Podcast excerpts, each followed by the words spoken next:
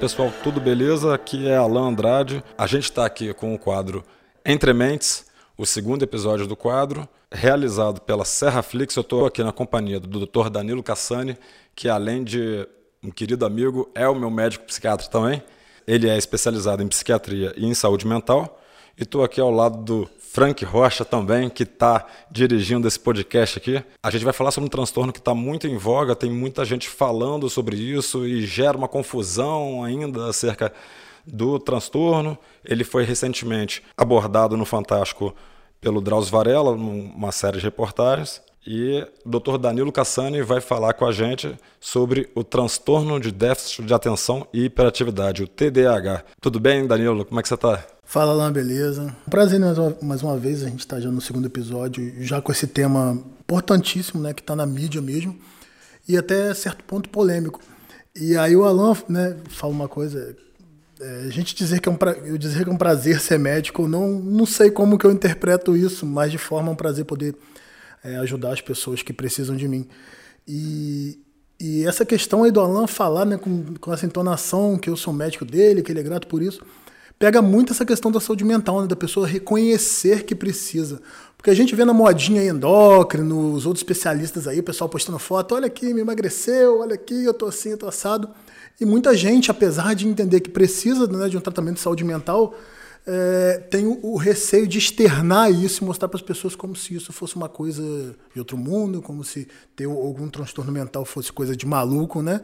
É, esse, a gente ainda vive esse tabu aí e bate é, diretamente com uma questão que a gente vai falar hoje, que é sobre TDAH, que de certa forma virou moda, que a gente tem que inclusive diferenciar muito. Como se ter TDAH hoje seria uma coisa bacana. Opa, eu tenho TDAH.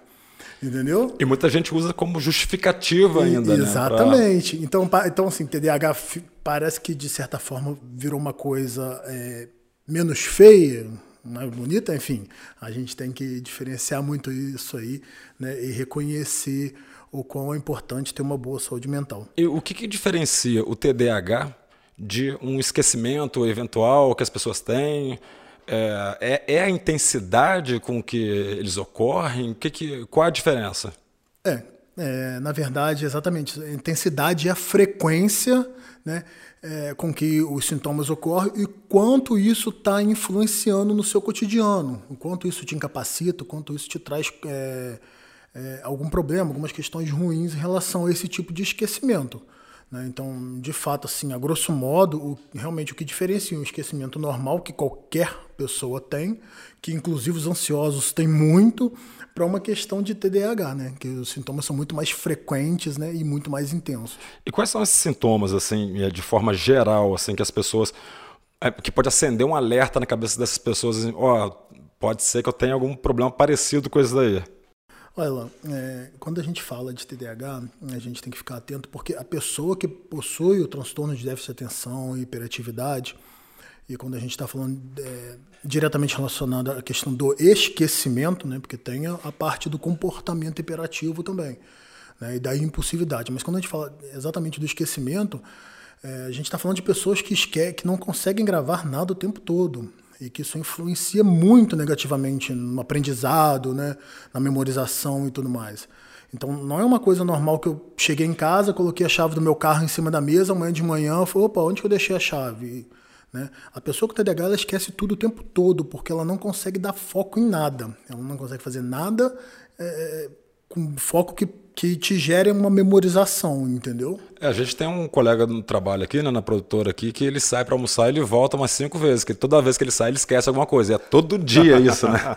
eu, eu não vou citar o nome dele é... aqui, né, que senão o cara pode ficar... Pode ficar constrangido, né? Eu tenho uma dúvida assim, é, essa doença, ela é doença que eu digo assim, eu estou falando de forma ignorante, não sei nem se pode ser considerada assim, mas ela é algo atual ou já existe há muito tempo? Não, já existe há muito tempo, isso é desde 1900, mais ou menos, que já se fala em crianças que têm é, esses sintomas, que apresentam esses sintomas, então é bem antigo, entendeu? Só que agora aflorou muito.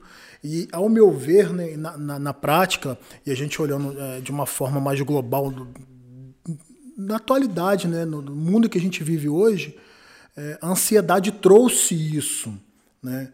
Então a pessoa hoje ela fica assim, opa, pera, eu estou esquecendo muito, é TDAH.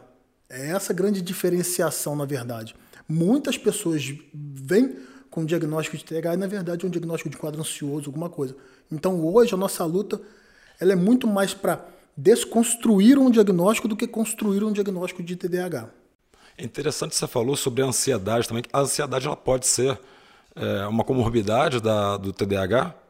Pode, pode, até porque né, o esquecimento, a pessoa que tem TDAH, ela, ela, sofre por isso, entendeu? E esse sofrimento gera aflição, gera sintomas ansiosos. Então pode sim estar tá andando lado a lado ali. E isso vai dificultar ainda mais, então, né? Você discernir o que é uma pessoa com TDAH e uma pessoa com ansiedade. Por quê? Porque a pessoa com TDAH também pode ter ansiedade, né? Sim, sim. É de certa forma complexo, né? Como a gente estava né, numa conversa é, antes mesmo da gente iniciar esse podcast, é, o, o, os diagnósticos de TH são muito complexos, entendeu? Então, não é uma, uma forma muito simplórica do que as pessoas acham. Opa, peraí, eu estou tendo esquecimento, eu estou tendo falta de concentração, estou desatento, que eu tenho TDAH. Não entendeu? Eles se misturam muito e a pessoa que também é ansiosa traz essa, é, é, é, essa informação que dificulta um pouco o nosso diagnóstico. Só que nós temos critérios para poder diagnosticar um TDAH. E, como é que é feito assim na clínica? É, desculpa, vou repetir. E como que é feito o diagnóstico clínico? Ele é só clínico, né? Não tem exame nenhum que vai determinar um exame de imagem, por exemplo, ou, ou existe algum? Não, não existe exames de imagem, não existe exames de sangue entendeu? É um diagnóstico exclusivamente clínico, né? E pautado em critérios diagnósticos bem estabelecidos e mundialmente usados, né? Então, é estritamente clínico. Não tem como dizer que uma pessoa tem TDAH alguma coisa através de uma imagem, porque realmente não vai aparecer nada. Tem muita gente que fala assim, ah, eu queria fazer um eletroencefalograma, né? Que é aquele exame que mede a atividade elétrica do cérebro. Não me diz nada de fato é, um, é, um, é um, uma observação clínica e, claro, do, do, cotidiano como um todo, porque eu não tenho que só olhar o que o paciente me traz de clínica, eu tenho que olhar todo o ambiente que ele vive, toda a, a parte comportamental, né, nos ambientes em que ele vive, até porque é, né, principalmente no, no, no, no, caso de crianças, quando a gente tem que dar o diagnóstico, os sintomas eles têm que aparecer em dois ambientes distintos, que no caso em casa ou, e na escola também, entendeu? então é muito mais complexo. Geralmente assim a pessoa percebe ou alguém percebe que a pessoa tem aquilo? Como é que funciona? No caso de crianças, de crianças, alguém é, tem que perceber. Alguém vai perceber, né? né? No caso de adultos, ele começa a se incomodar com aquilo e ele mesmo, opa, peraí, né? Tô esquecendo muito, ou tô muito desatento, não, tô, não consigo me concentrar em nada, entendeu? Só que assim, a, a, o, as percepções de sintomas né, nas, nas crianças são, e nos adultos são totalmente distintas, né? Porque quando a gente fala de TDAH, a gente tá, e, e é o que chama mais atenção, porque é o que mais incomoda, é no adulto, é o quê? É a desatenção, é a falta de concentração. Na criança, o que mais incomoda? A hiperatividade, a impulsividade. E geralmente incomoda muito os pais também. Né? Incomoda os pais, incomoda na escola, os professores, os alunos e tudo mais, entendeu? Então, assim, é, a gente tem que deixar isso bem claro para poder entender até que ponto é, é uma questão é comportamental da pessoa ou é um transtorno, entendeu? Interessante você falou agora sobre é, a diferença né, da, da do TDAH numa criança e num adulto. É, a questão da, da, da falta, da, da, falha de memória, ela aparece mais na, na, fase adulta? Sim, porque ela é mais perceptível na fase adulta. A criança não, não, não, não ela fala, opa, peraí, eu estou esquecendo. A criança, ainda mais a criança na menor idade, ela não, ela não consegue. É, na menor idade eu digo assim, no início, da, na, na infância, na primeira infância mesmo, né? ela não, não consegue distinguir isso, tá me tô esquecendo. Não. O que, que, a, gente, que, que a gente observa na criança? Criança muito agitadinha, muito hiperativa, não consegue sentar para estudar, não consegue parar quieta nem nada. E aí é, ela não consegue assimilar as coisas, entendeu? Ela não consegue aprender. Por que ela não consegue aprender? Porque ela não consegue ler, ela não consegue estudar, entendeu? Ela não consegue parar quieta. Já no adulto, ele, ele entende essa, essa falta de essa dificuldade de memorização, né? Claro, passada pela desatenção, passada pela falta de concentração. Mas o adulto não tem a questão da hiperatividade, apesar de que alguns adultos ainda apresentam, não conseguem ficar muito tempo parados tudo mais. Mas o adulto tem discernimento para entender que ele não pode ficar agitado o tempo todo. Então ele se controla nesse, nesse, nesse pilar né, do TDAH. Ele, ele, se controla, mas os pezinhos dele ficam é, lá os mexendo. Os pezinhos ficam mexendo, a perninha fica mexendo, que também pode ser um quadro ansioso, mas de fato, o, o, né, a criança com TDAH, você vai olhar, se você for no banco, você vai olhar, ela tá correndo, ela tá subindo em cima da mesa, tá subindo, o tempo todo, ela não para quieta, ela senta no sofá, levanta, ela não para em nenhum momento. São sintomas mais comuns e que aparecem assim, que, que mais chocam, é exatamente isso, a criança agitadíssima. Né? O adulto não, por mais que ele esteja incomodado em ficar parado, ele tem esse discernimento para entender, eu preciso de ficar quieto em determinado ambiente. E eu tenho uma, uma, uma, um relato pessoal, né, que isso que vocês falaram, quem que identifica geralmente na fase infante, quando você é criança, né? No meu caso foi minha mãe, né? Assim, ao longo da, da minha infância, assim, que uma coisa que ela sempre falava era o quê? Eu, quando pegava para fazer dever de casa, essas coisas, uma coisa que eu sempre tive muita dificuldade para sentar e fazer aquilo, era que eu pegava o lápis e o lápis caía no chão umas 200 vezes enquanto eu estava tentando fazer o exercício. Aí ela tinha que apontar o lápis, me dar. E, e ela foi identificando as, as coisas. Fiz exame na época, né, de, de eletro, e tal. E até que chegou nesse, nesse é, diagnóstico, né? Do... É, que é, inclusive, que você fala essa questão de, de lápis, é inclusive um dos critérios diagnósticos para a gente identificar, né? Que é quando a gente faz, a gente está avaliando a criança, a gente pergunta aos pais assim, é com frequ, frequentemente ela perde objetos que são necessários para determinada atividade, entendeu? Então tudo assim, frequentemente acontece isso, realmente acontece, a criança perde, perde o lápis, perde isso, perde aquilo, entendeu? E uma, uma coisa sobre a ansiedade que eu acho muito interessante é o seguinte: o, a pessoa com TDAH ela tem uma tendência à, procrastinação, né? Ela acaba deixando de fazer uma coisa aqui agora. Fala, não, vai dar tempo para fazer mais daqui a pouco. Né? A, vai, e isso acaba gerando uma ansiedade muito grande nessa pessoa também, né? Porque quando ela vê, ela está na véspera de entregar o, o trabalho da, da, faculdade, da escola, no, ou no trabalho mesmo, né? Sim, é um feedback negativo, entendeu? Eu, eu, eu isso também acontece muito nos ansiosos, né? Acontece TDAH. Eu não vou fazer porque eu sei que eu não vou conseguir fazer de alguma forma, não vou conseguir prestar atenção naquele estudo ali. E aí eu vou levando vou deixando passar, vou deixando passar e meu tempo vai encurtando, e aí isso vai me gerando muita aflição, vai me gerando mais ansiedade. E mais ansiedade me gera mais falta de concentração. Mais falta de concentração, mais ansiedade, por aí vai. Feedback negativo o tempo todo.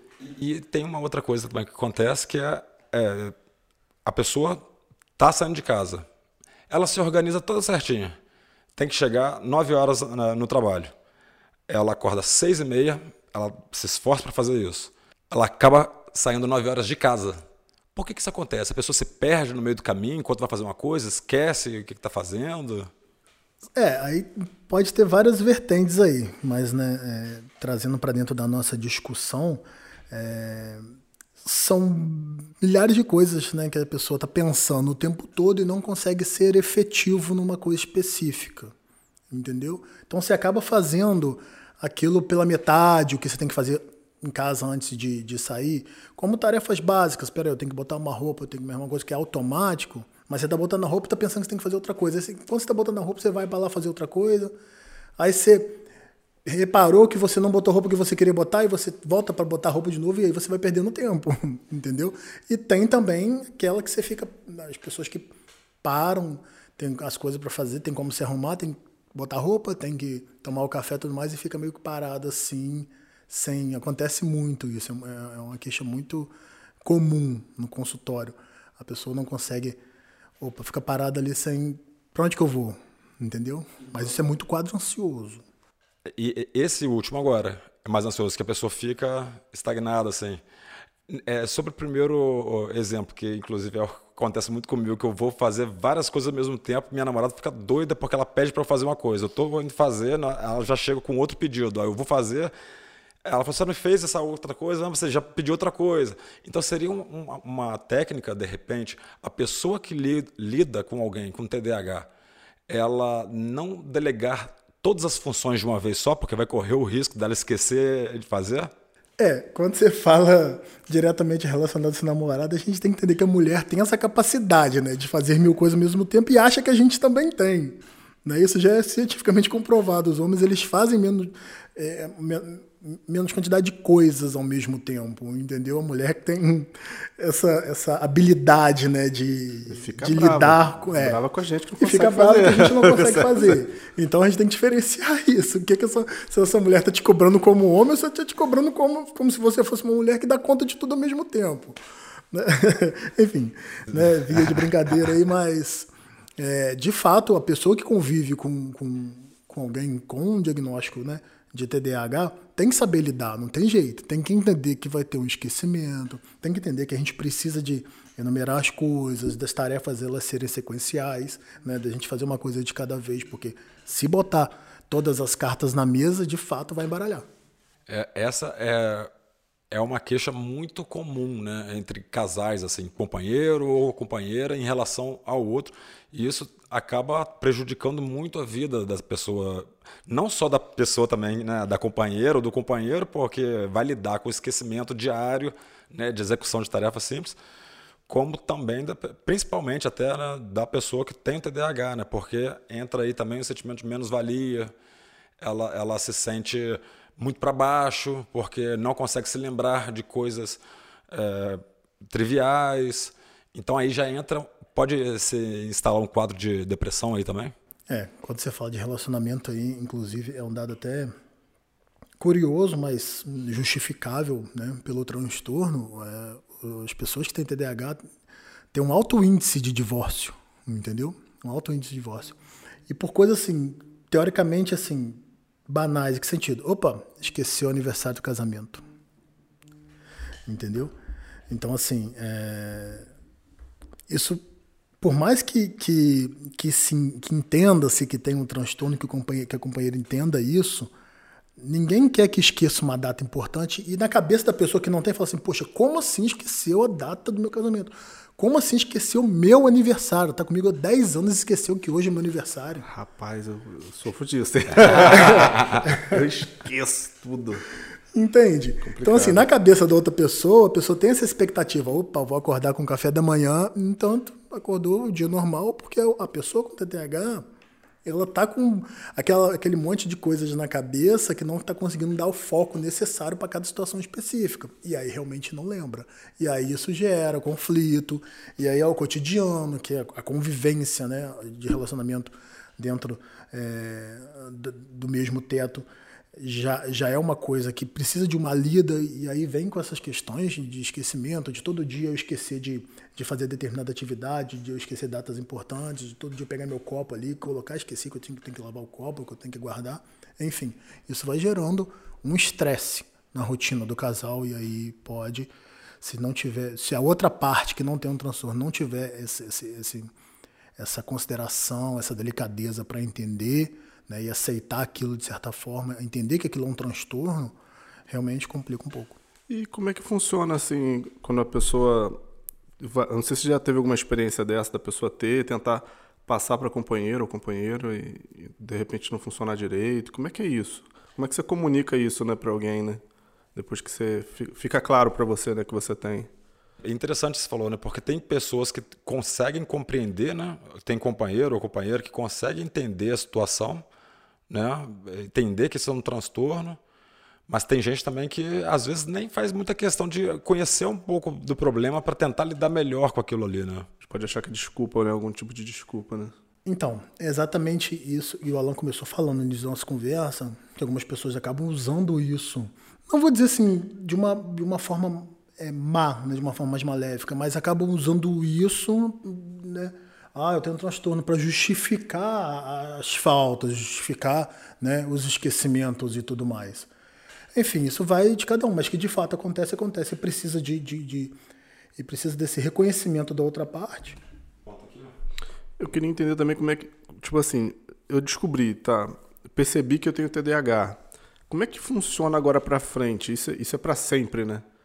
Ou eu vou conseguindo lidar com isso com o tempo, vai melhorando? Então, vai conseguindo lidar, porque a gente tem, tem, tem a medicação, obviamente, que funciona muito bem, as medicações, é, mas a gente tem muita terapia e isso ao longo do tempo a gente vai criando, né? A própria pessoa vai criando artifícios né, para poder é, conviver com isso, entendeu?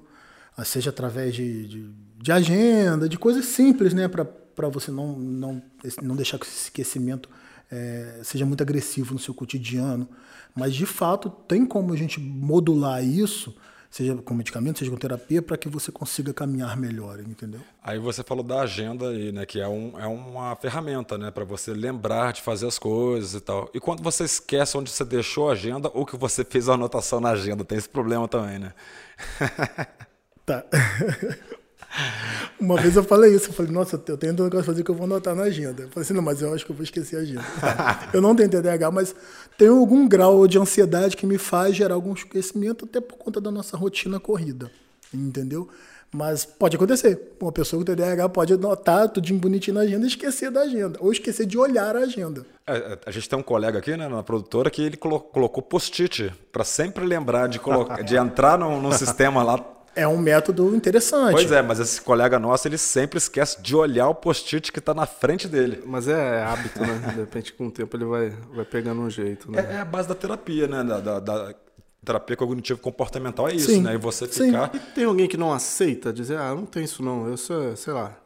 Já então, aconteceu? Então, é, na verdade, agora virou um pouco mais é moda. Então acho que a pessoa parece que quer ter. Quer Estou ter, né? encontrando né? alguns, alguns, né, alguns pacientes que parece que eles querem ter TDAH para justificar, para justamente. Foi o que eu falei assim, isso não é uma, uma coisa que está fazendo de má fé. Mas parece que assim, ah, beleza. Por que, que eu sempre fui esquecido? Porque eu tenho TDAH. Entendeu? Mas, na verdade, muitas das vezes, como eu falo, a gente está mais num trabalho de desconstrução do diagnóstico, né? Então, muitas das vezes realmente não é. Mas a pessoa vai se sentir muito mais confortável de, de, de ter um embasamento para o esquecimento dela da vida toda. Sim. E nessa situação agora de pandemia, dessa situação, como é que fica uma pessoa com TDAH numa situação dessa, né? incubada? Esquecer máscara em casa. É, de, de, ter que lembrar, exatamente. Você Esquecer tem, que tem que passar álcool Esses hábitos hora. novos, né? Toda hora você tem que fazer um negócio diferente, né? Tem que ter todo esse cuidado. Como é que será que deve ter sido, né? Tem um cuidado maior, você acha, assim, para esse tipo de pessoas, assim, em termos de terapia até mesmo? Não, acho que não é um cuidado maior. A pandemia trouxe para gente é, muita ansiedade, entendeu? Seja para os TDAH, seja para os não TDAH, mas trouxe esse grau de ansiedade, entendeu? E, e, e, tudo que não é, não é rotina, a gente tem que se preocupar e lembrar. Tudo que é rotina, a gente não precisa se preocupar tanto em lembrar, como, por exemplo, o simples ato de passar álcool na mão.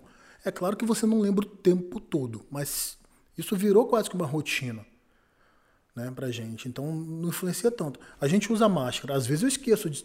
Opa, tem que voltar a pegar a máscara. Mas na maioria das vezes é uma coisa que é rotina. Então não, não, não pega tanto essa questão, entendeu? A gente tem que se preocupar com o que não é rotina. E falando em rotina, por que, que o, o, portador do TDAH geralmente detesta atividade rotineira? Tem uma explicação para isso? É pela necessidade de você é, ter foco naquilo? O que, que é? Tem uma explicação para isso? É. Ou, ou, na verdade, não é que ele deteste a rotina, mas que ele não consiga executar uma rotina e por isso ele fica frustrado e. Sim. Sim, exatamente isso. É, ele, tem, ele tem um medo. Pelo fato de ele já ter esse conhecimento de que ele não cons... muitas das vezes ele não consegue desenvolver aquela atividade específica por falta de concentração e tudo mais, então ele acaba evitando algumas situações, entendeu? E isso pode ser uma evitação de, de uma situação rotineira. Eu vou evitar porque eu sei que eu posso não conseguir desenvolver aquela, aquela determinada atividade. E a questão do hiperfoco, que é algo que também se fala muito, né? Porque o TDAH ele tem problema de foco, mas ao mesmo tempo, para determinadas atividades, ele consegue se concentrar e fechar naquilo. Hiperfoco, ele está em quê? Assim? Ele está em alguma coisa que dê só naquilo que dá prazer para ele? Como... Exatamente, está diretamente relacionado com o interesse. E a gente comumente vê em crianças. Crianças que têm TDAH, você pega, você dá o celular para ela, ficando aquele videozinho ali no joguinho, a criança fica um tempão. Falou, opa, peraí, meu filho não tem TDAH? Tem. Mas aquilo gerou muito interesse, entendeu? Então tudo que gera muito interesse acaba te, te dando um, um foco a mais. É, ele tem uns dois, ele, ele, no caso do TDAH, ele, ele, sofre de não ter muito foco, mas quando ele quer uma coisa, então, é, isso é que hiperfoco? Eu, não, é isso que eu ia perguntar, porque assim, é, o, o hiperfoco nesse caso do TDAH, ele seria um, um foco né, muito intenso em alguma coisa que que gera muito interesse. E assim, e o restante das coisas cotidianas, que às vezes são rotineiras assim, ele já, já não, não, não tem a atenção.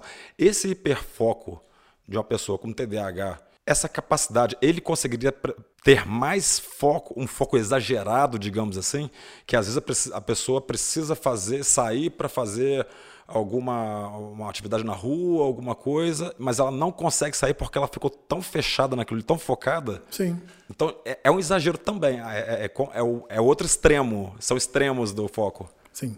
O problema do foco na pessoa com TDAH é justamente uma coisa que você falou antes, a quantidade de informação que ela recebe é o problema de processar esse tanto de informação que, que ela recebe? Sim, de processar a informação de, de, da percepção do meio ambiente e também do, da quantidade de coisas que ela está pensando ao mesmo tempo, entendeu? Então, de fato, quando eu estou pensando muita coisa ao mesmo tempo, quando eu estou percebendo muitas coisas ao mesmo tempo, eu não consigo ter um controle disso, não consigo parar, opa, peraí, eu tenho que olhar isso aqui primeiro não, eu estou olhando tudo ao mesmo tempo, eu estou preocupado com tudo ao mesmo tempo. E aí eu não consigo dar foco. Então, a pessoa que tem TDAH, ela recebe mais informações do que uma pessoa sem TDAH, por exemplo? Não, é, sim. De certa forma, sim. Né? Não sei se seria essa, essa, essa palavra, receber mais informações. Ela percebe mais informações que tiram o foco dela de uma informação específica. E ela não sabe gerenciar aquilo? Não consegue. Forma. E o medicamento? Seja, seja pela falta de atenção, né? seja pela hiperatividade, né? pela impulsividade. A impulsividade é, o, é, um outro traço muito marcante na, na pessoa com TDAH Sim, também. são três pilares, né? Que é a desatenção, a hiperatividade e a impulsividade. Aí existe é, diferentes perfis nesse, nesse... Existem, existem. Como, foi como eu falei lá inicialmente. Na criança a gente vê muita hiperatividade, vê muita impulsividade. E acaba que a gente acaba vendo a falta de concentração, né, a desatenção, porque por conta dessa hiperatividade. No adulto, a gente não vê tanto essa hiperatividade, né, e essa impulsividade. A gente vê muita a falta de concentração por conta do discernimento que o adulto tem. Tanto que nos critérios diagnósticos, é, que é o DSM-5, que é o principal que a gente usa, é, para o adulto foi até um pouquinho mexido, entendeu? Para poder a gente diferenciar um pouco essas questões. Dentro desses perfis, as, existem, existem crianças com TDAH que é, apresentam mais um quadro de é, desatenção do que hiperatividade, por exemplo, também. A, os pais podem identificar, de repente, começar a identificar para levar a um psiquiatra é, uma criança através da mais da desatenção do que da hiperatividade, deve ser mais difícil também, né? Sim, é mais difícil. É mais difícil e esbarra, inclusive, em outros transtornos, entendeu? Que a gente tem que diferenciar. O diagnóstico né, de transtorno mental na, na, na infância, nas crianças, é muito delicado, entendeu? Porque esbarra não só com outros é, é, diagnósticos, como TEA, né, que é o transtorno de espectro autista, né, como outras questões, como também esbarra numa, numa simples criança, criancinha levada, aquela criança levada, entendeu? Ou que ela é muito imperativa, ou que ela não tem interesse pelo estudo e fica se esquivando e tudo mais. Então é muito delicado esse diagnóstico na criança. A gente tem que ir com muita calma para poder definir. E é por isso que você falou justamente sobre analisar a criança em, em diferentes ambientes. Em diferentes né? ambientes, exatamente. Para ver como ela se comporta naqueles momentos. Eu, eu era uma criança que era mais agitada na, na, na, na escola, entendeu? Em casa um pouco também levado, mas assim, nada fora muito comum, mas eu, eu era uma criança mais ativa, entendeu? Como tinha amiguinhos meus que, na, infância que eram crianças mais, que, mais quietas. E, e, e, vira muitas vezes, chega a reclamação da escola, que a criança não sossega, não para, os professores reclamando, tudo mais, reclamando, mas em casa a criança, a criança é tranquila, senta para comer normalmente, estuda normalmente, ou vice-versa. Às vezes em casa está muito agitada e na escola senta bonitinho e faz atividade. Eu tenho uma dúvida, na verdade, a partir de qual idade que você consegue assim perceber alguma coisa? Porque eu acho que eu não sei, né, mas, mas imagino que perceber isso cedo ajuda bastante, né? Que esse distúrbio de atenção na parte de adolescente para adultos te pode te inibir de algumas coisas, né? Porque você não consegue focar no que você quer, de repente para estudar vai ser bem pior, com certeza, né? A partir de que idade você acha que dá é, pra... Alguns autores né, e alguns profissionais falam até com dois anos, com três anos já começa a, a observar, mas eu acho muito, foi o que eu estava falando, né, eu acho muito delicado isso, a gente observar. Isso, isso é uma questão minha. Eu prefiro observar mais e, e entender a criança numa, numa fase, né? É, mais adiante da idade, 5, 6 anos, tudo mais, para a gente começar a entender. É claro que a gente tem que observar se essa criança está tendo um déficit de aprendizado, entendeu? Que a nossa maior preocupação na, na realidade é o que a criança perder aprendizado. Né? Então a gente tem que ficar atento a isso. Mas se não está não tá tendo esse déficit, dá para a gente postergar um pouquinho e ir observando, entendeu? Até, até porque a, a criança, né, dois, três anos, assim, ela não, ela não, tem esse risco de perder né, alguma coisa na escola, né? Ela está mais naquela fase de socialização. Mas isso não atrapalha também, de certa forma, a socialização da criança? Uma criança hiperativa, por exemplo, que, que é, que, que, que, não para quieto também e às vezes irrita a outra criança. Né? Não, isso que eu falo, é, atrapalha o, o, relacionamento social, óbvio que eu, é, geralmente é uma criança que as, que as outras crianças não querem estar tão perto, porque né, não sossega. Então, isso tam, tam, aí também afeta essa área da vida, né, que é a área de relações pessoais, não só a área do desenvolvimento, como a área de relações pessoais. Mas esse negócio da criança não sossegar, tem que ter cuidado. A minha também não sossega, não, mas não é porque às vezes né, não quer dizer é, que seja é, isso, né? Exatamente isso que eu falei. Eu, eu, era uma criança um pouquinho agitada também. Minha mãe fala até hoje, né? Minha, minha avó, então, que falava, eu estava no colégio, né? Católico de freiras, e minha avó falava assim: não sei como é que essas freiras te aguentam. né? Mas então a gente tem que ter essa diferenciação do que é uma criança mais levadinha, mais agitada, do que uma criança com TDAH. E tem um, uma diferença bem significativa nisso. Mas ainda Ainda assim, é, eu digo que é muito delicado o diagnóstico nessa primeira infância, porque pode esbarrar nessa questão de personalidade, comportamento de meio ambiente em que você vive. Às vezes a criança vive realmente no meio ambiente mais agitado, então ela tende a ser mais agitadinha. Tá tudo surgindo, né? Tudo acontecendo. É, meu filhote, meu filho lá em casa também é todo mundo agitado, todo mundo fala alto, meio tipo, assim, né? tipo italiano com a mão, mexendo, então, não sei. Aí você fala assim: "Ah, então tem TDAH?" Não necessariamente. Pode ser que tem, pode, mas né? Ou de repente ah. todo mundo na sua casa tem TDAH. Né? Ou, pode, ser, todo mundo, é. pode ser também uma, né?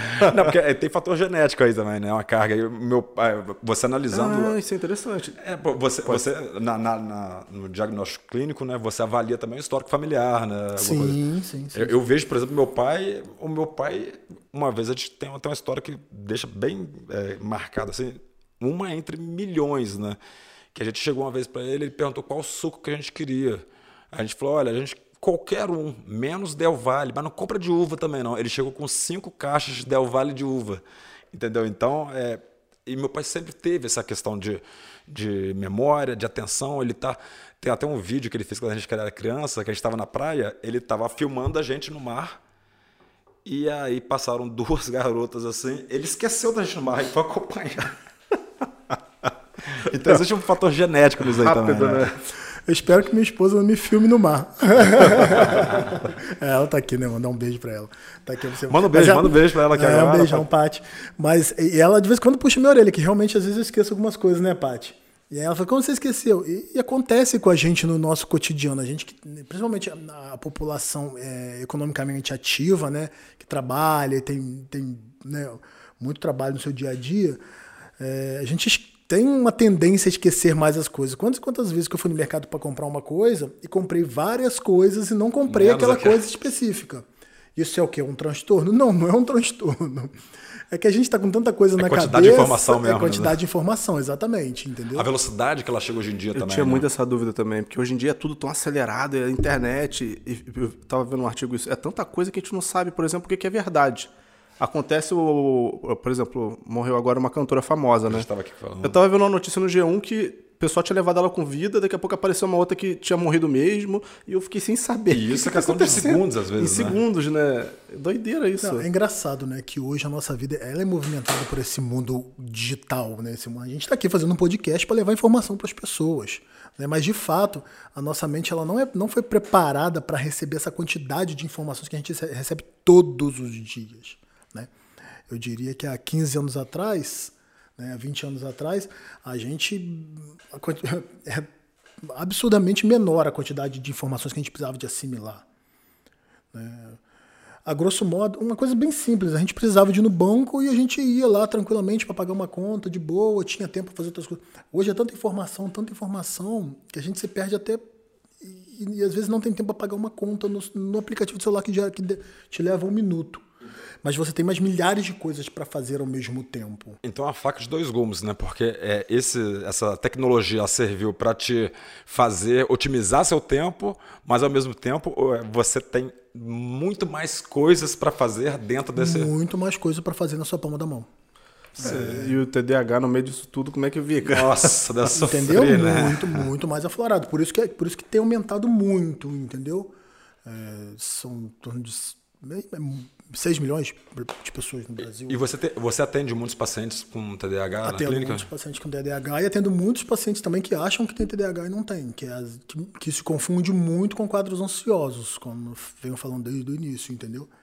É, mas que aumentou, aumentou, de fato, aumentou muito, porque não né, fala-se uma questão genética, né, tem uma vertente que procura alguns genes e tudo mais, mas de fato nada comprovadamente científico. É, não é uma coisa que assim, olha, 100% é certo que um erro em determinado gene causou TDAH. Não, é uma questão muito ambiental também, né, influência do meio em que você vive, tudo isso vai é, te trazendo e o risco de, do acometimento do transtorno. Antigamente se falava que o excesso de açúcar na infância tinha influência na, na questão da, da, atenção e da, da, da, hiperatividade a gente consegue até compreender, né? Porque o açúcar a gente dá um pico de energia muito grande, né? Mas isso acho que já foi desmistificado. Já, é, né? já foi desmistificado. É. O açúcar, né, no caso da glicose, é, é, o, é o substrato principal do cérebro, né? das células né, é, do nosso cérebro. Nós temos aí, sei lá, bilhões de neurônios conectados entre si. É, mas, de fato, não tem essa relação específica. A alimentação em si tem uma má alimentação, claro que pode influenciar, mas não é o fator preponderante. E aí, a, sobre a hiperatividade na infância, né? existe uma, uma, um número maior de acidentes com crianças com TDAH? É, é, uma, uma facilidade maior de quebrar a perna de, do que uma criança agitada normal? Sim, não só na criança, como no adulto também. Os adultos com TDAH eles têm, eles têm um risco maior de sofrer acidente. Justamente por isso, porque não tem foco. Você imagina um adulto com TDAH dirigindo. Não que a gente tenha que ter medo, né, gente? Vamos prestar atenção, porque, ah, só tenho TDAH, não posso dirigir. Não, não é isso. Mas, de fato, como o pilar principal é a falta de atenção, né, de concentração, então você está num trânsito, você precisa de foco naquilo ali que você está fazendo. E se você não tem foco, a chance de você esbarrar no colega do lado que está no outro carro é grande. E, e os remédios né, usados para o tratamento, é, eles aumentam essa, esse foco, né? Sim, eles... sim, eles regulam o, o que está de errado, que são os neurotransmissores, né? É, é um desequilíbrio? Um desequilíbrio, né? De principalmente dopamina e noradrenalina. Então, eles têm é, é, essa função de regular esses neurotransmissores, né? Na, na, na, nessas conexões entre os neurônios. Então, de fato, ajuda muito, mas são medicamentos controlados. Tudo mais. E, e, eu imagino que no, no, seu consultório, na sua clínica, você. Aliás, você atende aqui em Friburgo, no Carmo, Duas Barras. É Cordeiro, Cantagalo, Macuco. Nossa. Estou por aí, na região. E, você, e, existe, você percebe. É uma pergunta que até fiz pra, no, no episódio anterior. Você percebe, às vezes, pessoas que vão lá tentando ganhar esse diagnóstico para ter acesso à medicação? Sim, às vezes acontece, né? Recentemente agora aconteceu um caso, entendeu? E eu sou assim, eu sou muito, eu tento ser muito prático, né, para ajudar os meus pacientes. É... De fato, eu já usei medicações né, específicas, né, que são as afetaminas que tratam esse tipo de transtorno. Eu já usei em pessoas que não têm TDAH? Sim, já usei com certa rotina. Por quê? Porque às vezes eu preciso que ela. A, a pessoa está precisando de, de, um, de, um, poder de concentração, então a gente usa em dose baixa e tudo mais para auxiliar. Às vezes é um estudo, às vezes é um concurso, alguma coisa. Então a gente avalia, claro, caso a caso, vê se existe essa real necessidade, né? E o quanto que isso vai ser benéfico para aquela pessoa. Eu ouvi então, falar gente... um negócio desse aí que, né, não sei se virou uma moda ou não, mas que o pessoal tava tomando uns remédios desses para ter muito foco, para ter foco Sim, no trabalho. A famosa ritalina, né? Eu fico porque até com medo, porque não sei se vicia, Não, não tem né? um conflito de interesses, né? Mas o nome famoso no mercado se fala ritalina, que é o metilfenidato. Dizem que é taxa Entendeu? preta, né? É, tarja preta é, é, uma, é, é uma receita, receita né? amarela controladíssima, né? É mais controlada que, que a receita azul, azul dos, né? do, dos, medicamentos tarja preta mesmo, como Rivotril e companhia. Então, assim, é, tem sim o, o, esse uso, né? Principalmente estudantes. É, tem o mercado negro que funciona, né? E direto. e funciona mesmo isso? Para essas pessoas que não, não, que têm eu queira TDAH. usar, né? é. Não, me ofereceram uma vez, eu falei, "Hum, isso não pode ser assim. É engraçado, a tomar." pessoa oferece um remédio que é controladíssimo. Ah, quer é, tomar? é, quer É, tomar. tamo aí, tamo aí. Mas é. é interessante essa pergunta, porque é, muitas pessoas né, têm o TDAH, é, é aquilo, aquele remédio, ele ajuda a organizar não só a pessoa, né, fazer com que a pessoa se organize para uma prova, para estudar, mas é a vida dela, né? Ela está organizando a vida, ela está organizando o pensamento, a, a, a rotina dela, coisas do dia a dia que acabam levando para outros problemas. Essas pessoas que não têm. E, e realmente é, a, a questão do foco, né? Quando você. Quando eu não tomo remédio, no primeiro dia eu fico tranquilo, no segundo já começa a ficar. No terceiro dia eu já tô, já tô ficando aflito porque eu já não consigo. Eu tô completamente desorganizado. E realmente o remédio ele vai lá e dá, dá um foco Sim, dá que uma é organizada boa, com e- certeza. Sem dúvida, muda, melhora a vida da pessoa mesmo. né? Agora, a pessoa que não tem TDAH, pegando o gancho da pergunta do Frank, que eu achei muito interessante, ela nota uma diferença muito grande também. E quais são os riscos dessas É, pessoas, às vezes, saber. que não têm TDAH, tomar esses remédios? Olha, Não eu é sempre. natural, né? Quase todo paciente chega no meu consultório buscando um medicamento milagroso. Eu falo, eu não tenho, eu quase tenho, porque realmente esses medicamentos que, que melhoram o foco, eles literalmente eles quase te oferecem um milagre, porque eles te dão um poder de concentração muito significativo, até nas pessoas que não têm o transtorno, né? Então, assim, usa-se muito estudantes, a gente vê a galera falando, ah, tô usando, tô usando. Eu, né, posso falar por mim, eu nunca usei, né, nem, nunca precisei, mas que de certa forma é curioso, a pessoa se curiosa, peraí, tô estudando para prova, meu colega está estudando, falou que tomou um remédio ontem, que estudou, quase engoliu o livro, tá sabendo tudo, veio, tirou 10 na prova, e eu passei o perrengue para estudar e tudo mais.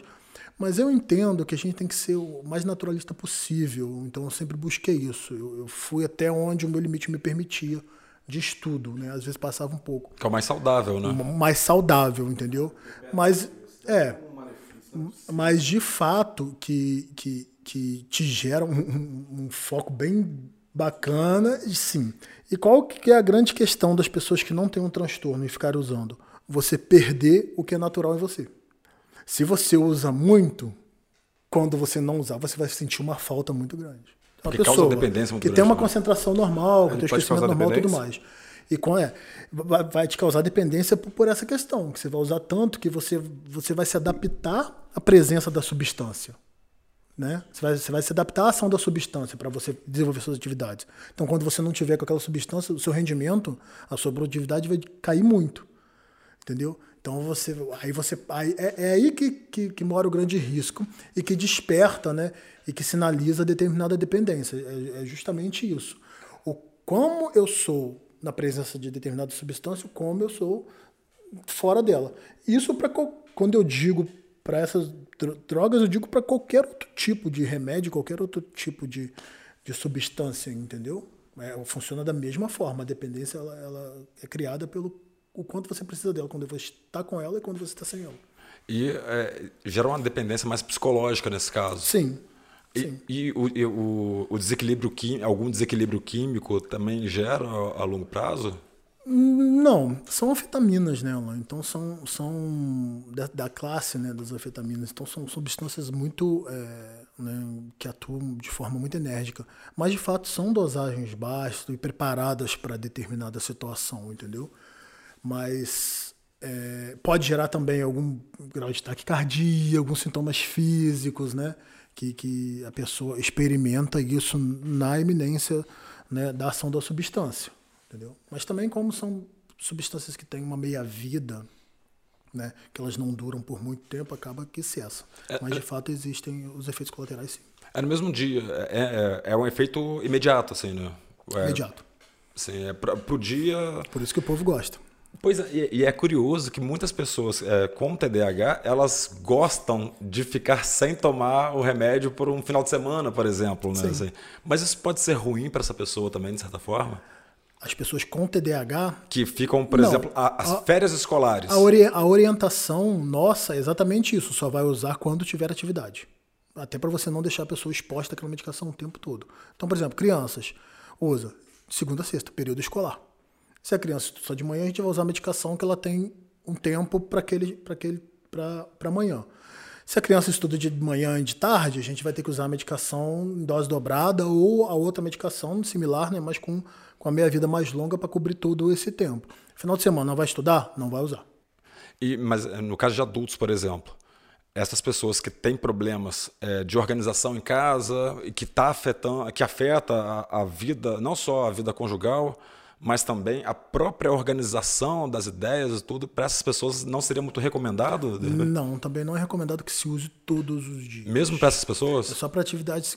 Eu oriento para as atividades que elas precisam de produtividade, entendeu? Para doenças rotineiras de. Pra, é, atividades rotineiras de casa, eu não vejo essa necessidade, entendeu? Até porque você está ambientalizado. Normalmente, e o ideal é que as pessoas que vivem na mesma casa também estejam habitualizadas com, com, com um transtorno e tudo mais. Então, assim, é ideal que a gente use quando necessário. Eu perguntei, vou abrir um parênteses aqui, que aconteceu às vezes já final de semana, um sábado, um domingo, assim. A Maria Clara chega para mim e fala assim: ah, Nossa, você tomou seu remédio hoje? Aí eu falei, como é que você sabe? Porra. Assim, por favor, porque tome. Nota, porque nota, sim, porque nota, sim. Ela pede, é, toma, porque não dá, cara. É, mas, é, então, mas aí são casos, né? Cada caso é um caso. A gente tem que avaliar, né? É, é, é muito específico de cada paciente. Então a gente tem que entender o, o, o quanto que ele está tendo de ganho e o quanto está influenciando no seu cotidiano, né, positivamente ou negativamente. Né? A maioria das pessoas, no geral, não tem essa influência negativa se ficar o final de semana onde não tem uma atividade para desempenhar. Então não há problema não usar, entendeu? Agora, se realmente isso influencia muito no cotidiano, a gente tem que avaliar o uso contínuo mesmo. Eu tinha uma dúvida, é porque eu, tava, eu, eu escuto falar TDAH, TDAH, eu nunca entendi bem essa sigla. É, tem TDA, TDAH, TDAH. Ah. É transtorno de déficit de atenção e hiperatividade. E qual é a diferença para essas outras siglas? Acho que são três, né? Não é a mesma coisa, acho que é TDA, TDAH. Não, TDAH. TDAH. É porque déficit de atenção e hiperatividade. É porque são, são os três pilares. São os três pilares, né? Que eu tinha falado que é... Na verdade, na sigla só fala dois, né? Déficit de é, atenção e hiperatividade. Não entra a impulsividade, que é, um, que é o terceiro pilar. Mas é por causa da sigla, né? Não sei porque.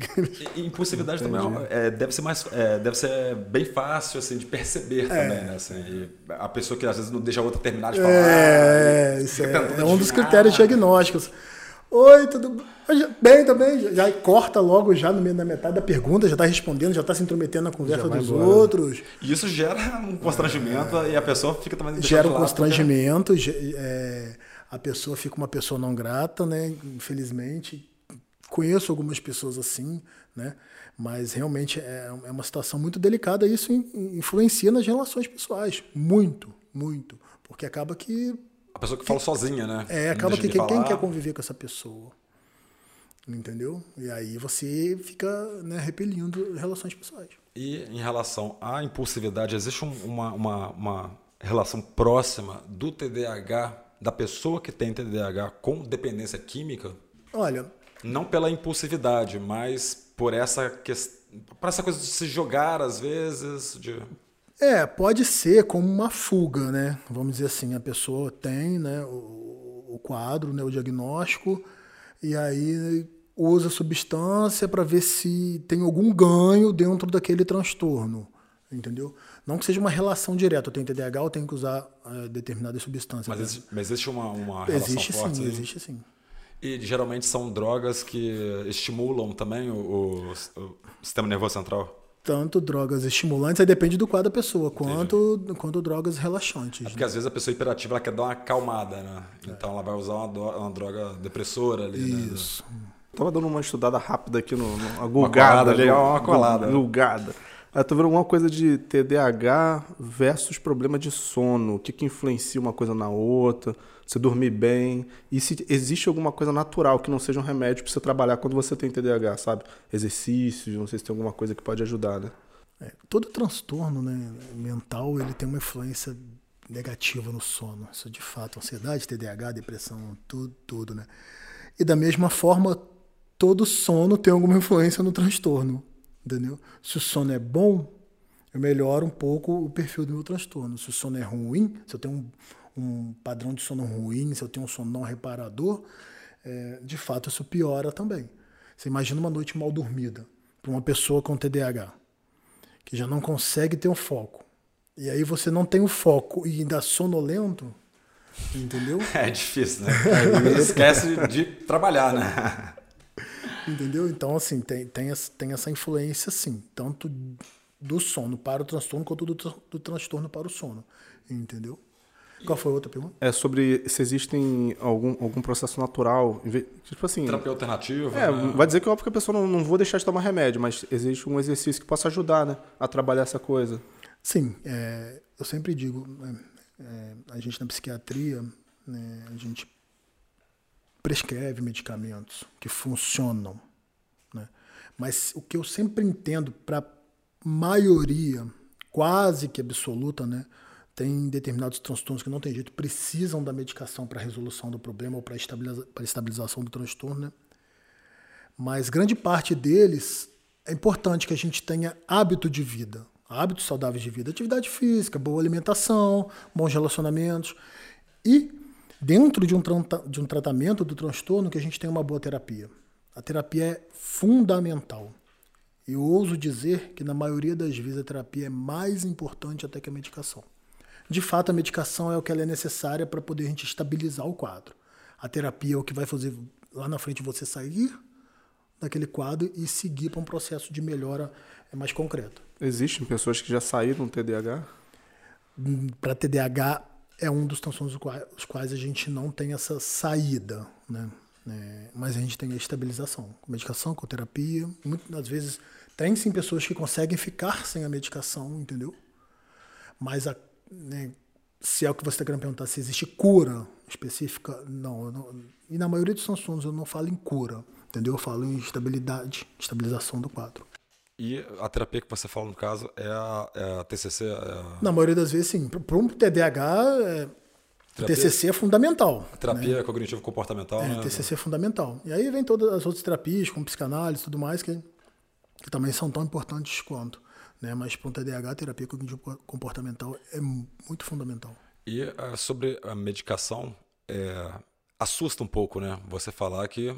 Mas é, é, um, é um fato, né? Você tem que sempre trabalhar com a, com a verdade que a pessoa é uma, uma doença, é um transtorno, né? Que você tem que aprender a conviver com ela durante toda a sua vida, né?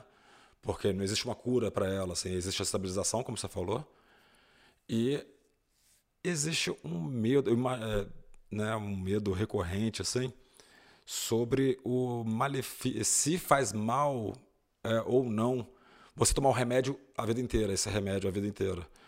É, é, uma, é, uma, é uma, eu confesso que é uma queixa até é uma queixa não uma, uma, uma, preocupação minha que eu já até relatei a você em alguma consulta.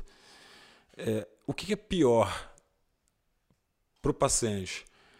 Seria tomar o medicamento a vida toda ou não tomá-lo? O que é pior nesse caso? É, hoje eu diria que seria não tomá-lo porque você perde muita qualidade de vida é o que eu falo, a gente sempre tem que avaliar o risco e o benefício. Né? E quando a gente está falando de uma pessoa com TDAH, o benefício da medicação é, ele, ele, supera infinitamente o risco da medicação. Entendeu? Porque te dá qualidade de vida, porque te faz, faz sua vida andar. Sem a medicação, você vai ficar bem estagnado. Entende? É claro que vai chegar uma determinada idade na qual você não precisa de ter essa produtividade mais, que a gente pode né, como eu falei assim, viver sem a medicação. Mas enquanto você precisa de ser economicamente ativo, enquanto você precisa de ter produtividade, vai ser necessária a medicação. E a, e a medicação, ela é, geralmente, nas suas, uh, na sua experiência clínica, é, existem, existem outros medicamentos coadjuvantes também no tratamento do TDAH por conta de ansiedade, de é comum as pessoas também tomarem outros remédios assim? Comum. Apesar de que eu, que eu, eu, venho, eu venho reparando né, é, é, essa, esse fluxo né, de pessoas que estão procurando o tratamento para TDAH, que eles vêm buscando esses medicamentos que dão esse poder de concentração. E muitas vezes, não, eu não tenho um grau de ansiedade, eu preciso de concentração. E são meio resistentes ao tratamento para é, ansiedade, com os medicamentos específicos para isso. Mas eu sempre tento, tento tratar, né, concomitantemente a, o transtorno de déficit de atenção e hiperatividade com um quadro ansioso que na maioria das vezes vem junto. Aproveitando, pessoal, que quem quiser mandar pergunta aqui para o Dr. Danilo Cassani, é só mandar um direct para ele no Instagram, que é arroba doutor. Tem ponto? Não tem ponto. Não tem ponto? Eu acho que não é, tem eu ponto. acho que não tem ponto, não. Vamos então... conferir aqui agora. então vou só repetir isso DR aqui. Danilo Cassani. Não tem ponto. Então tá show. Olha só, quem quiser, então, pessoal, é tirar alguma dúvida e eventualmente até marcar uma consulta com ele, né, se você é, se identificou com algum desses problemas cotidianos ou se você identificou no seu filho, filha, o parente, né, é, algum, desse, algum desses sinais, pode entrar em contato com o Dr. Danilo através do, do, do, do Instagram dele, DR, arroba, como que é? Dr. Danilo Cassani. Arroba DR Danilo Cassani. Que aí você. Rolou o esquecimento aqui. coletivo, né? Uma dúvida sobre é, a dificuldade né, de diagnóstico, a confusão. Você fala muito da ansiedade, né? É, que às vezes é difícil fazer um diagnóstico é, a princípio, né? Entre TDAH e ansiedade. E se a gente for observar o, os episódios de, de os episódios o perfil hiperativo. Né? Existe uma confusão ou uma linha tênue ali para diferenciar o TDAH a partir da hiperatividade e uma pessoa com transtorno bipolar na fase maníaca dela? Sim, não, aí seria uma diferenciação bem significativa. Uma pessoa com um transtorno de humor bipolar numa fase maníaca, ela está extremamente agitada, mas é uma agitação é, que ela é fora da realidade. Né? Ela está falando muito rápido, né? às vezes até com, com alteração de pensamento, de curso, de conteúdo de pensamento. Muitas das vezes é característico de, de acontecer delírios, alucinações e tudo mais. Mas vamos esquecer essa parte da psicose que possa existir na fase maníaca de um transtorno afetivo bipolar. Vamos levar só em consideração a agitação da pessoa. Seria pessoa... hipomania? Tem a hipomania também, mas é, é bem diferente, entendeu? Clinicamente, é, né, observando, é, tem uma diferença bem significativa. Você consegue ver essa diferenciação. Mas, de fato, a pessoa, no quadro de hipomania ou de mania, ela está muito acelerada. É diferente de agitada, entendeu? Fala muito rápido, fala muita coisa, emenda o assunto no outro e não para um segundo. Entendeu? A hiperatividade no TDAH ela é um pouco diferente. Principalmente na criança, enfim, ou no adulto. Na criança a gente já não vê o transtorno de humor, né? Assim. É, mas no adulto, você vê que a pessoa é agitada, porque a pessoa é um pouco mais agitada do que o normal. Entendeu?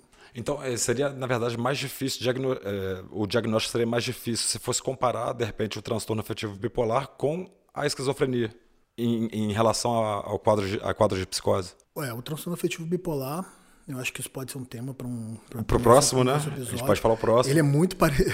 o quadro de mania, principalmente, é muito parecido com com, com esquizofrenia. E é o grande diagnóstico diferencial aí, né? E, e, até hoje eu tenho pacientes que eu ainda não defini se pode ser um transtorno afetivo bipolar ou se pode ser um quadro de esquizofrenia. E a medicação até usada no, no transtorno bipolar pode ser usado também para a esquizofrenia, não é? O, sim, o, sim. O antipsicótico, né? Sim. O aripiprazol. Sim. Sim. O Seroquel, né? Que... É. O Seroquel você usa para transtorno bipolar também? Uso, uso para transtorno bipolar, para transtorno é, de ansiedade, uso para esquizofrenia, uso para um monte de coisa. É, a, a, diferença das doses dele, assim, ah, é, atua em diferença? os psicotrópicos, né, as medicações na psiquiatria, é, elas foram né, desenvolvidas para um determinado, uma determinada classe de transtornos. E com a prática, elas nos, né, nos traz benefícios em outros transtornos também.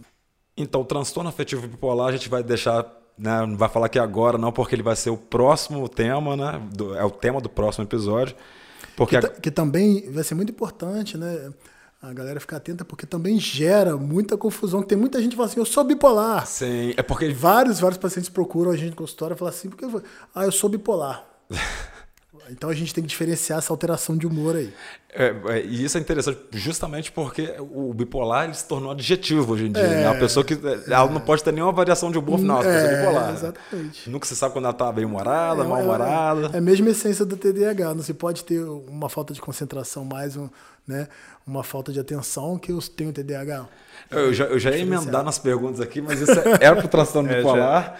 E a gente está encerrando aqui agora porque Ficou com tempo bom. batemos tempo aqui, mas eu queria dizer que foi um grande prazer ter você mais uma vez aqui com a gente aqui, que a gente está nesse quadro nosso aqui, que é um, um desejo antigo nosso, né, de fazer isso aqui. é, Agradecer ao. Frank aqui Foi importantíssimo, pelo, pelo- por essa oportunidade aqui que é, é fantástica, cara. Muito obrigado pela sua participação aqui, por fazer parte desse quadro aqui e tornar real um desejo nosso, né, antigo, assim, que a gente já vem falando há muito tempo sobre desenvolver um quadro assim. Fico muito feliz em falar com você aqui, agradecer ao Frank também pela oportunidade, né, de abrir o estúdio aqui para a gente tratar de um tema que é tão importante, né, para a gente debater.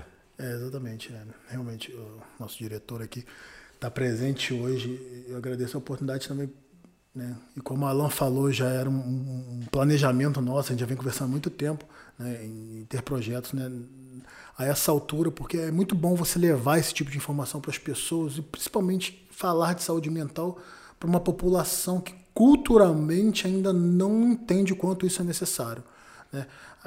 Cada vez que passa, mais pessoas procuram, mas ainda assim existe uma grande resistência né, no tratamento e no, no- na aceitação, né, no reconhecimento de um transtorno mental. Então é importante que a gente fale bastante para a gente difundir isso para as pessoas entenderem, porque é uma coisa muito presente hoje e vai ser mais ainda daqui a alguns anos. Como você falou no último episódio, né? Que é, o- é, o- é a herança né? da, da pandemia. Então que esse nosso podcast aí sirva para a gente quebrar muitos tabus aí Quebrar- também. quebrar um além de tabus. formar. Com certeza. Gente, valeu, muito obrigado por vocês escutarem a gente aí. Na próxima, no próximo episódio a gente vai falar sobre transtorno afetivo bipolar. Então, se você é aquela pessoa que toda hora é taxado de bipolar por mudar de humor toda hora, assim, você não pode perder isso daí, que a gente vai esclarecer direitinho como que é esse transtorno aí, para não deixar nenhuma dúvida aqui com o Dr. Danilo Cassani. Muito obrigado, doutor.